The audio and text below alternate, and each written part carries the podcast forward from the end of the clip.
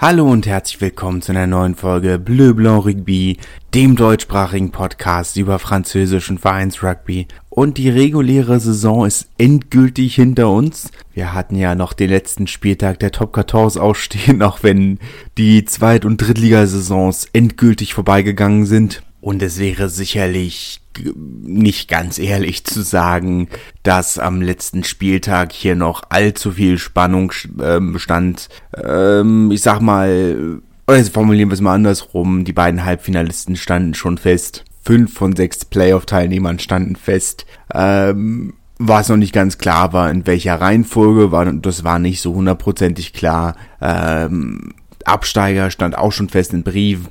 Und ja, sicherlich hatte Perpignan eine geringe Außenseiterchance, ähm, das Relegationsspiel noch zu vermeiden, aber äh, da hätte schon viel ähm, passieren müssen. Also sieben Bonuspunkte in Castre gewinnen und natürlich äh, hätte Po gegen Montpellier nicht punkten dürften, äh, dürfen wir gehen das aber mal der Reihe durch und fangen mit dem einen Spiel an, wo wirklich was auf dem Spiel stand, nämlich im Duell Lyon gegen Bayonne. Das war ja das Spiel zu dem Zeitpunkt äh, Sechster gegen Siebter und äh, der Gewinner dieses Spiels hätte hatte seinen Playoff-Platz sicher. Am Ende ist es ein 53-19 für die Gastgeber geworden.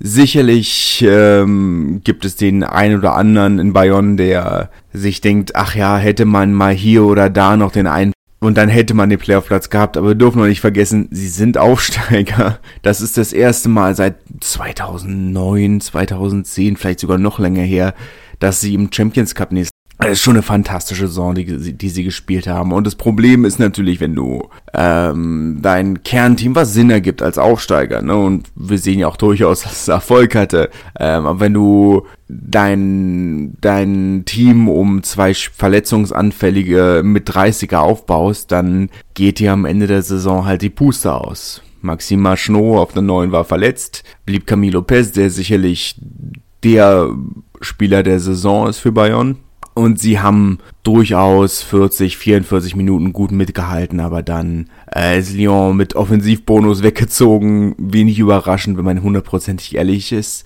Sie sind damit tatsächlich auf den dritten Platz vorgerutscht, haben das nominell leichteste ähm, Viertelfinalspiel gegen Bordeaux. Darf man abwarten, was daraus wird. Clermont hat 32-25 äh, gegen Racing gewonnen. Schwierig, Racing hätten sich auch noch ein Heimviertelfinalspiel sichern können. Es ist schwierig, weil sie eigentlich haben sie gut, gut gespielt, mittelgut gespielt.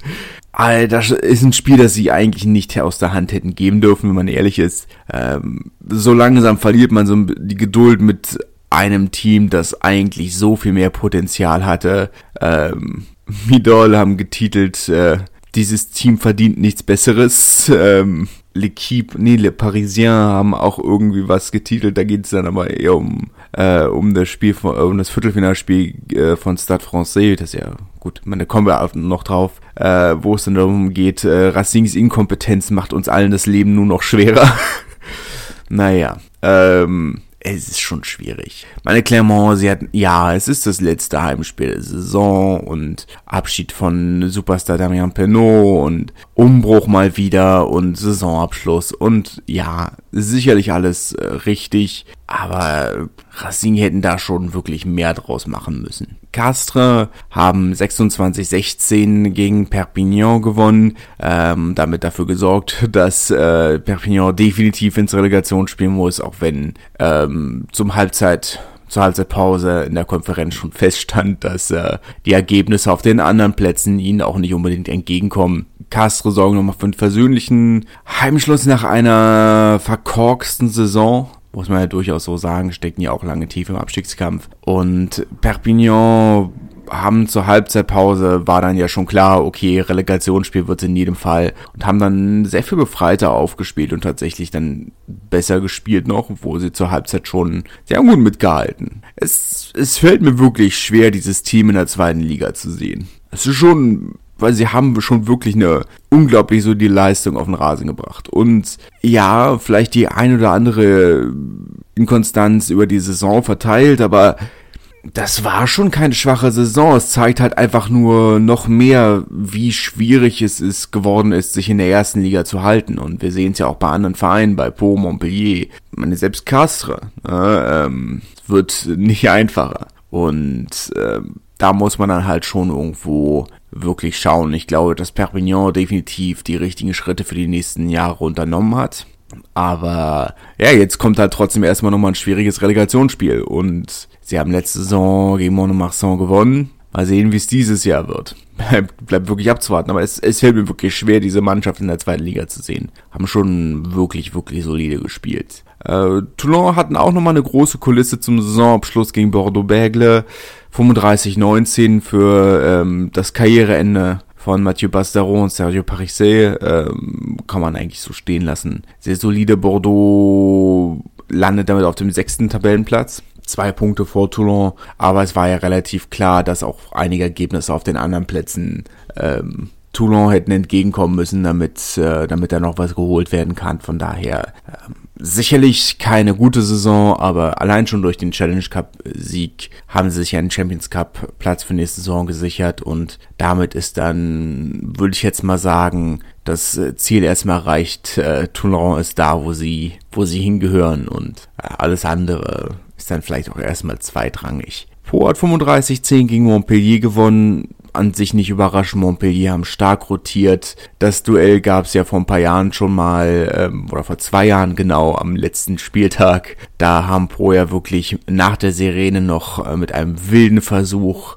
äh, den Sieg geholt und äh, Bayonne in das Relegationsspiel des äh, berühmt-berüchtigte gegen den Lokalrivalen Biarritz verdammt. Diesmal sehr eindeutig. Ähm, Pro hatte den Offensivbonus schon zur Halbzeitpause sicher und dann in der zweiten Halbzeit den Gang runtergeschaltet. Damit Platz 12 am Ende. Zwei Punkte nur hinter Montpellier aber mit neun Punkten Vorsprung auf Perpignan und äh, der verdiente Klassenerhalt. Wir werden sicherlich am Ende, wenn wir mit den mit den äh, mit den Playoffs durch sind, äh, noch mal ein bisschen genauer drüber reden. Aber äh, ja, es muss schon viel passieren in Po irgendwo. Na, jetzt sehe ich nächste Saison dürfte auch mindestens, muss schon viel schief gehen, damit es nicht auch mindestens der zwölfte Platz wird, wenn man sich mal anguckt, wer nächste Saison da ist. Aber das kann es halt auf Dauer auch nicht sein. Ne? Und sie sind jetzt, wann sind sie aufgestiegen? 2015, beziehungsweise Saison 2014, 2015 sind sie aufgestiegen. 2015 war die erste Saison, was heißt die erste Saison seit dem oder nach dem letzten Abstieg. Ähm, und seitdem haben sie sich nicht wirklich von der Stelle bewegt und stecken im unteren Drittel fest. Und auf Dauer, wo man sieht halt nicht wirklich eine Entwicklung. Ja, klar, das Stadion haben sie, haben sie schön neu gemacht, es gibt neues Trainingszentrum, aber die Früchte dieser Arbeit, die sind irgendwo noch nicht ganz da, wo sie sein sollten. Das ist dann schon ein bisschen schwierig. Das muss man vielleicht nur ein bisschen genauer reden, wenn man ein bisschen mehr Zeit hat, aber ich sag mal, dieses eindeutige Ergebnis gegen ohnehin schwache amtierende Meister, muss man ja noch sagen, äh, die auch noch stark rotiert haben, vor dem nächsten großen Umbruch stehen. Ist vielleicht dann jetzt auch nicht unbedingt ein wegweisendes Ergebnis. Aber gut, das ist vielleicht auch Ansichtssache. La Rochelle hat mit der zweiten, vielleicht sogar dritten Mannschaft gegen Stade Francais gewonnen. 14-10, nicht unbedingt das beste Spiel, muss man in aller Fairness sagen. War nicht unbedingt ein Highlight. Ähm, aber gut, am Ende durchaus verdienter Sieg für die na, neuen und amtierenden Europameister. War ja schon relativ klar, dass sie da sehr stark rotieren werden. Hat ja nicht mehr wirklich was zu gewinnen oder zu verlieren durch dieses Spiel und haben dann den äh, Spielern, die gegen Lenster auf dem Platz standen, wohlverdiente Pause gegönnt. Äh, wer weiß, ob die noch Alkohol im Blut haben. Ist dann vielleicht auch ähm, nicht ganz verkehrt, sie dieses Spiel aussitzen zu lassen. Haben jetzt dann tatsächlich noch eine weitere Woche Pause bevor es dann äh, gegen den Sieger aus äh, Lyon gegen Bordeaux-Bègle geht. Vielleicht sehen wir ja dann in Emanueta dann das nächste äh, maritime Derby zwischen La Rochelle und Bordeaux. Ging ja beim letzten Mal hat das ja La Rochelle äh, in Bordeaux haushoch gewonnen. Bordeaux hat dafür in La Rochelle gewonnen, also allerdings deutlich knapper, deutlich knapper. Von daher mal schauen, wie äh, wie es ausgeht. Bin gespannt, bin gespannt. Toulouse hat zum Ende der Saison noch 54-10 gegen Brief gewonnen, haben die Chance genutzt, genauso wie Clermont das äh, neue Trikot vorzustellen für die kommende Saison, beziehungsweise Toulouse haben das Auswärtstrikot vorgestellt, während Clermont das neue Heimtrikot vorgestellt haben. Äh, ist schon eine Sache, ich meine, im Fußball hat sich das ja schon vor einigen Jahren etabliert. Ich finde es echt mau, dass das jetzt auch im Rugby passiert. Äh, ich weiß nicht, ob ich damit alleine dastehe, aber ich hasse es wie die Pest. Es ist ein Unding. Und zwar aus zwei Gründen. A, nimmt es mir einfach viel Freude am Sommer. Muss ich ganz ehrlich sagen. Es war so eine Sache, auf die mich wirklich freue. Diese ganzen neuen Trikots und alles drum und dran und ähm, die ganze Aufregung und alles neu und alles spannend und ähm, das finde ich schön. Und das nimmt mir viel Freude, wenn du schon am letzten Spieltag irgendwo die ganzen Trikots zeigst. Und zum anderen ist es natürlich, es ist, es ist das Trikot für die kommende Saison. So ist es nicht das Trikot für die kommende Saison, es ist das vierte Trikot dieser Saison. Und das finde ich mau. Weil es ist dann so, ja, na gut, okay, ja. Kannst, klar kannst du dann über den Sommer ähm, weiter verkaufen, aber naja. Ähm, Kooperation, das Trikot von Toulouse mit, ähm, mit dem 24-Stunden-Racing-Team von, äh, von Peugeot mit, äh, ich weiß gar nicht, ob das gelb oder grün sein soll, in jedem Fall neonfarbenen Stre äh, Streifen und Socken. Ähm, dazu äh, die Pit Crew dieses äh, Rennteams, das äh, die Mannschaften ins Stadion reingeführt hat. 54-10 für, für Toulouse, die gegen den Absteiger äh, nochmal ordentlich die Funken haben fliegen lassen. Ähm, hätte schlimmer sein können. ich kann mich erinnern, vor, vor ein paar Jahren, da gab es am letzten Spieltag auch schon mal Toulouse gegen Brief und das haben, haben sie dann irgendwie 63-0, 64-0 gewonnen. Ähm, naja, das ist, es ist besser. Aber es ist natürlich klar, Brief warum willst du jetzt nochmal irgendwo, was, wozu willst du dich jetzt nochmal ne, irgendwie abrackern? Ne? Ähm, für Toulouse, um die, für die ging es auch um auch nichts, ähm, hatten jetzt eine Woche Pause und im Trainingslager in Portugal. Jetzt geht's nochmal in der Woche Pause ins Trainingslager nach Spanien, bevor man dann ins Baskenland fährt. Gehen dann nur, sind tatsächlich in Bestbesetzung angetreten, haben, also sollten alle nochmal Spielzeit kriegen. Insgesamt ähm, an dieser Stelle kein überraschendes Ergebnis. Wenn wir dann jetzt auf die ähm, Endtabelle gucken, wir haben es ja schon gesagt, Brive längst abgestiegen, Perpignans Relegationsspiel, äh, Toulouse äh, Tabellenführer, La, äh, La Rochelle auf Platz 2, Lyon Platz 3, Paris, äh, naja, Stade Francais auf Platz 4 und Racing auf Platz 5 und Bordeaux auf Platz 6 heißt für die Playoffs folgendes. Ähm, Toulouse und La Rochelle direkt im Halbfinale. Toulouse äh, spielt gegen den Sieger aus Stade Francais gegen Racing. Das Spiel an diesem Samstag nicht wie gewohnt um 21 Uhr, sondern schon um 14 Uhr, weil ja um 21 Uhr der letzte Spieltag der Ligue 1 ist und äh, PSG zu Hause spielen darf. Heißt, ähm, da die Stadien von äh, Stade Francais und PSG, also äh, der Prinzenpark und äh, Jambon fast Dach an Dach sind, dass man nicht beide Spiele gleichzeitig haben kann. Das wäre sicherlich auch eine grobe Verkehrsüberlastung. Entsprechend um 14 Uhr das Spiel von Stade Francais gegen Racing, also vorher schon. Ähm, das Pariser Derby, da bin ich sehr gespannt drauf. Hatten wir vor einigen Jahren schon mal, ähm, zwei Jahren? Ich glaube vor zwei Jahren. Da hat ja Racing mit, oh, ich will nicht lügen, 54, 21 am Ende gewonnen und es war nicht so knapp.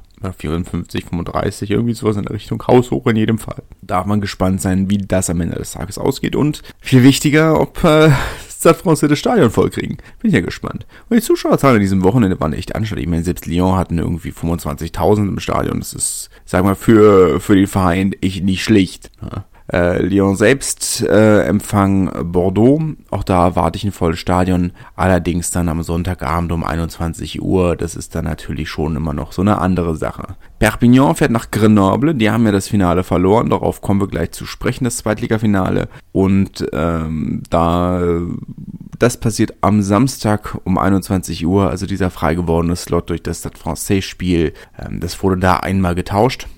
Und weil wir schon mal dabei sind, kommen wir noch kurz zum Finale. Der Pro D2 Oyonnax hat 14-3 gewonnen. Äh, schwierig. Ähm, erstmal muss man natürlich sagen, die Kulisse war absolut der Situation, der, der, der Angelegenheit nicht angemessen. Also irgendwie 12.000 Leute waren da. Jetzt kann man natürlich sagen, okay, 12.000 Leute. Oyonnax hat 20.000 Grenoble bin ich mir nicht ganz sicher, aber es sind auch immer weniger, als man denkt.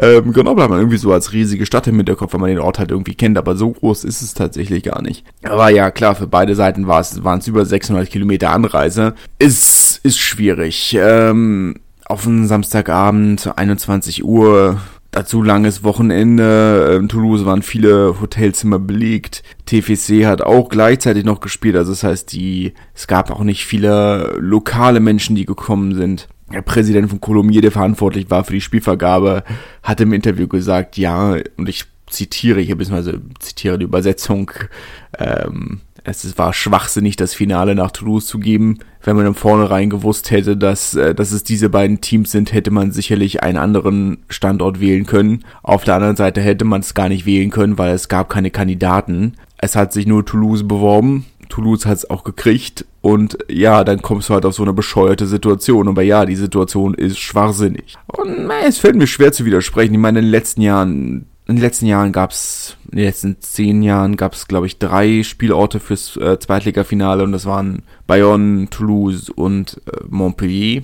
Weil selbst die anderen Dinge, die sie ins Rennen gebracht haben, die sie ins Spiel gebracht haben, sagen, ja, man hätte ja, wenn man gewusst hätte, Oyonnax Grenoble, man hätte ja in Lyon, Saint-Etienne spielen können. Ähm, ja, weil, ja, versteh mich nicht falsch. Äh, das Gerland von Lyon hat durchaus äh, Finalerfahrung und Halbfinalerfahrung und es gab mal ein Drittligafinale mit äh, das vor 40.000 Fans gespielt wurde und das stimmt alles, aber wenn Stadion nicht frei ist, was willst du machen? Und die andere Sache ist ja auch trotzdem, dann hast du noch ein größeres Stadion, weil wie viel mehr Fans sollen kommen? Wie gesagt, wir reden von 22.000 Menschen in Oyonnax. Gut, jetzt kannst du natürlich sagen, sie haben noch Einzuggebiet äh, Genf, aber von denen, sind wir mal ehrlich, kommen auch nicht so viele. Jetzt spielst du dann also in einem Stadion mit 25.000 Plätzen, 30.000 Plätzen, oder 35.000 sind es, glaube ich, bei Vollauslastung. Da spielst du dann vielleicht, wenn es hochkommt, dann vor 20.000 Fans und das Stadion sieht genauso leer aus. Ist halt immer so eine Sache, ne? Ähm, es wäre für die Fans natürlich schöner gewesen, weil das andere Problem war ja auch, und äh, das ist aktuell ein anhaltendes Problem, es gibt nicht genug Busse. Mit dem Zug ist schwierig in Frankreich. Ähm, es gibt ein, zwei, es gibt ein paar gute Strecken, die man fahren kann, aber vieles ansonsten ist schwierig. Und das heißt, viele Fanclubs sind auf Busse angewiesen, auch aus preislichen Gründen. Aber es gibt aktuell keine Busse. Es gibt nur noch sehr wenige Busse. Und es da kommen dann eben auch irgendwie so kuriose Situationen zustande, dass Sechs- und Siebtligisten auf einmal die Busse von, äh, von ihren Top 14 Partnerclubs äh, geliehen bekommen, damit sie überhaupt zu ihren Playoff-Spielen kommen. Auch jetzt sehen wir schon, ähm, dass nicht ansatzweise genug Busse für die Anreise für der Fans aus Perpignan vorhanden sind. Dann mal gespannt sein, wie viele von denen da sind. Normalerweise zu so einem Spiel kannst du mit 3, 4, 5.000 Katalanen rechnen. Mal schauen, wie viele da sind wirklich schauen. Auf der anderen Seite, gut, so viel dürfen eh nicht kommen. Äh, 15, äh, 15 Prozent müssten, glaube ich, ja, ich glaube 15 Prozent Auswärtskontingent muss zur Verfügung gestellt werden. Das wären dann bei 20.000 Plätzen sind wir bei 2.000, naja, 3.000 Plätzen. Kann ich mir fast nicht vorstellen. Oh Gott, ich habe mich nicht gerade mit meinen Mathekenntnissen blamiert. Ähm, müsste stimmen. Ist auch egal. Ähm, kann ich, also 3000 Tickets müssten sie schon kriegen, glaube ich. Mal schauen, wie es wie es wird. Voll wird das Stadion, glaube ich. Dann können wir gut vorstellen. Ähm, das da deshalb. Aber äh, ja, darf man schauen. Ich sag's mal, wenn wir jetzt mal auf das Spiel gucken. Der Aufstieg von Oyonnax ist seit einigen Jahren fast unausweichlich. Also sind ja schon seit einigen Jahren, wo man Frankreich sagt man der Oger der Liga, wo sie da sind als äh, The Big Bad äh, der, der Aufstieg hat sich schon sehr unausweichlich angefühlt seit einigen Jahren. Genauso unausweichlich fühlt sich der Abstieg von Oyonnax wieder an. Vielleicht tue ich ihn damit Unrecht, aber ich sehe noch nicht, dass sie sich nächstes Jahr, dass sie sich in der ersten Liga halten können. Sehe ich schlicht und ergreifend nicht. Das kann ich mir nur schlecht vorstellen. Ich glaube nicht, dass sie so eine, Schie dass sie eine Schießbude werden, wie Saint-Jean waren, aber ich kann mir nicht vorstellen, dass sie sich in der Liga halten werden. Das glaube ich nicht. Für Grenoble kann man positiv sagen, wir haben nach dem Viertelfin äh, nach dem nach dem Halbfinalspiel gegen Monomarsan habe ich ja schon gesagt, also mit der Defensive werden sie mit diesen schlampigen Versuchen, die sie kassiert haben, haben sie keine Chance gegen Perpignan. Ich habe auch gesagt, es ist natürlich, sind das alles Dinge, die kannst du innerhalb von ein, zwei Wochen abstellen und das hat gegen Oyonnax durchaus geklappt. Die Defensive, wie man aber am Ergebnis erkennt, deutlich stabiler. Jetzt darf man das auch nicht alles auf Grenoble schieben, weil Oyonnax sicherlich ähm, vielleicht auch ein bisschen Respekt vor, vor diesem Finale hatten. Insgesamt durchaus ähm, ein durchaus logisches Ergebnis am Ende des Tages. Wir haben alle damit gerechnet, so haushoch wie, wie Oyonnax in der Liga punktetechnisch geführt hat, wäre auch alles andere falsch gewesen, moralisch und ethisch, äh, als äh, ein Aufstieg äh, von Oyonnax. Aber, aber mal schauen. Ich kann mir fast nicht vorstellen, dass Grenoble im, im Relegationsspiel eine Chance hat. Das letzte, sie haben ja im ersten Relegationsspiel gespielt gegen Oh, gegen wen haben sie denn gespielt? Allererste Relegationsspiel gespielt. Bin mir nicht mehr sicher gegen wen. Das weiß ich nicht mehr. Es kam in jedem Fall, nachdem sie dieses Finale gegen Perpignan haushoch verloren haben. In Toulouse auch. 2016, ja, muss gewesen sein. Naja. Ich habe gerade nochmal äh, noch nachgeguckt. 4400 Plätze äh, stehen Perpignan zu. Mal gespannt. Ich denke mal schon, dass die Tickets verkauft werden. Weiß nur nicht, ob die Leute hinkommen. Ah, das muss man abwarten. Ja, da mal gespannt sein, wie dieses, wie dieses Spiel ausgeht. Ähm, es ist natürlich schon so, dass statistisch gesehen das Spiel deutlich mehr von den Zweitliga-Vereinen gewonnen wurde als von den Erstligavereinen. Aber naja. Ähm, ich sehe diese, ich sehe, ich sehe schon eine Umkehr dieser Tendenz insgesamt. Naja. Drittligafinale gab es natürlich auch noch, auch das hatte, wobei das ja keinen sportlichen Wert mehr in dem Sinn hatte. 6.500 Leute im äh, Maurice Trelü in äh, Terbe. Tim Menzel hat das Spiel tatsächlich durchgespielt und stand am Ende auf der gewinnenden Seite 26-19 hat Valence gegen Dax gewonnen der Tabellenführer also nicht ähm, hat sich konnte sich nicht zum Meister küren dürfte aber am Ende des Tages relativ egal sein. Wie gesagt, aufgestiegen sind sie beide schon. Natürlich ist ein Titel immer schön, aber das wirklich Wichtige hatten sie ja letzte Woche schon erreicht. Auch das war ein Krampf, ja, aber geschafft ist geschafft. Und wir kommen noch zur National 2. Da stehen die beiden Aufsteiger in die dritte Liga fest, nämlich Vienne und Périgueux. An sich keine großen Überraschungen. Vienne konnten das äh, oder ich sag's mal andersrum, äh, Saint-Jean-de-Luz hat zwar gewonnen, konnte aber sich ganz knapp ähm, Penalty am Ende hätte gefehlt, um den Aufstieg auch zu schaffen. Äh, Hinspiel ja 24-11, 13 Punkte Unterschied und im Rückspiel 10 Punkte Unterschied, äh, 27-17 im, Duell, äh, im Duell der Außenseiter der Überraschungsteams im Halbfinale, während im Duell der Favoriten um den Aufstieg, nämlich Périgueux und äh, Stade Metropolitain, wobei äh, Favorit auf den Aufstieg ja eigentlich nie mit war, mit Perigueux. Aber schon die beiden ambitionierteren Vereine. Äh, da hat sich äh, wenig überraschend Perigueux durchgesetzt, nachdem sie das Hinspiel ja schon mit 43-26 in Lyon gewonnen hatten, beziehungsweise in ähm, Villeurbanne konnten sie dann jetzt das Rückspiel noch knapp mit 17-10 gewinnen. Da aber keine Überraschung, das sind die, das ist schon der erwartete Aufsteiger. Für Vienne könnte es tatsächlich nächstes Jahr sehr spannend werden mit äh, Derbys unter anderem gegen Bourgoin-Jailleux, ist ja auch im, im Großraum Lyon, weitesten Sinne. Mal gespannt. Ich denke nicht, dass die eine Chance haben werden, die Klasse zu halten. Muss man vielleicht so ehrlich sagen. Aber ich bin gespannt, ob sie mehr Spiele gewinnen als Cognac diese Saison. Ja, bleiben wir mal bei den spannenden Fragen. ist bitter. Ähm, wir hören uns in jedem Fall nächste Woche mit den äh, Viertelfinalspielen der Top 14, dem Relegationsspiel und natürlich den Halbfinalspielen der Frauen. Und dann schauen wir mal, überlegen wir uns mal bis nächste Woche, wie wir ähm, den Saisonrückblick und den Sommer gestalten. Aber da fallen uns äh, sicherlich einige sehr spannende Dinge ein. Ich freue mich in jedem Fall auf die Playoffs. Ich bin heiß wie Frittenfett, wie man so schön sagt. Und ich hoffe ihr auch. Und wenn ja, dann hören wir uns in jedem Fall nächste Woche wieder. Wie immer am Dienstag. Bis dahin. Tschüss. Schatz, ich bin neu verliebt. Was? Da drüben. Das ist er. Aber das ist ein Auto. Ja, eben. Mit ihm habe ich alles richtig gemacht. Wunschauto einfach kaufen, verkaufen oder leasen. Bei Autoscout24. Alles richtig gemacht. Wie baut man eine harmonische Beziehung zu seinem Hund auf? Puh, gar nicht so leicht. Und deshalb frage ich nach, wie es anderen Hundeeltern gelingt, beziehungsweise wie die daran arbeiten. Bei Iswas Dog reden wir dann drüber. Alle 14 Tage neu mit mir, Malte Asmus und unserer Expertin für eine harmonische Mensch-Hund-Beziehung, Melanie Lippisch. Iswas Dog mit Malte Asmus. Überall, wo es Podcasts gibt.